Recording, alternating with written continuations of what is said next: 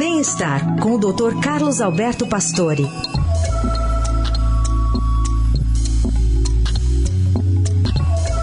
Como vai, doutor Pastore? Bom dia. Bom dia, Carol.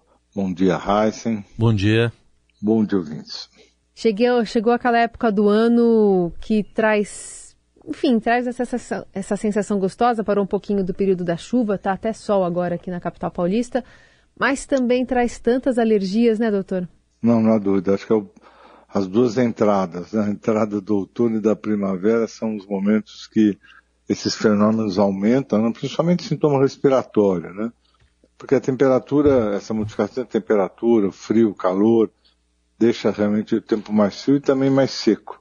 Isso favorece sintomas como coriza, espirro, congestão, dor de garganta, falta de ar, tudo que a gente está habituado a ver.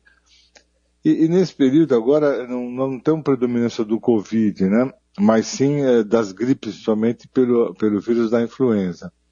E, e, os sintomas são os conhecidos, que a gente tem aí, além da dor garganta, dor no corpo, febre. É, os resfriados, resfriados a gente conhece, são bem mais brandos do que as gripes, e são causados pelo adenovírus, rinovírus, e hoje nas crianças um vírus chamado sincial respiratório. É esse vírus que está internando muita criança por problemas respiratórios.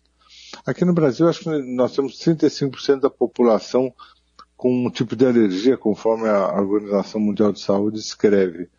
E assim, essa mudança de temperatura e todos os, os desencadeadores, como mofo, fungo, ácaros, né, eles desencadeiam esses quadros alérgicos, é, como as rinites, que a gente observa aqui nesse período, que aumentam muito. E a reação alérgica, ela é um aumento da resposta já imunológica alguma coisa que você já foi sensibilizado. Então, essas pessoas que são hipersensíveis têm realmente mais quadros alérgicos, respiratórios, né? E é o período realmente mais chato dessa entrada do outono aí, né? Eu acho que é um período que a gente tem que ficar muito atento, principalmente nas crianças que estão passando um período mais chato aí, realmente.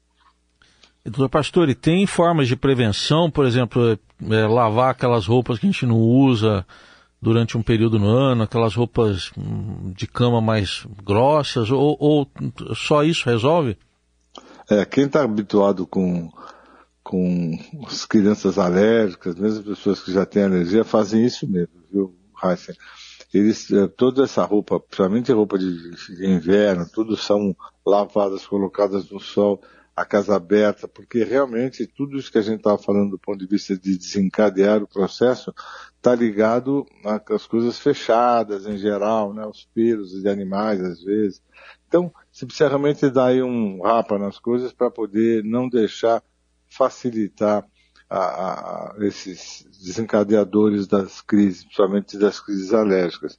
E, e alguns realmente às vezes tem quase que necessidade de tomar medicação porque é, a resposta alérgica é muito forte e às vezes precisa procurar em pronto-socorro, às vezes as bronquites, né, o pessoal que tem uma hipersensibilidade dos brônquios.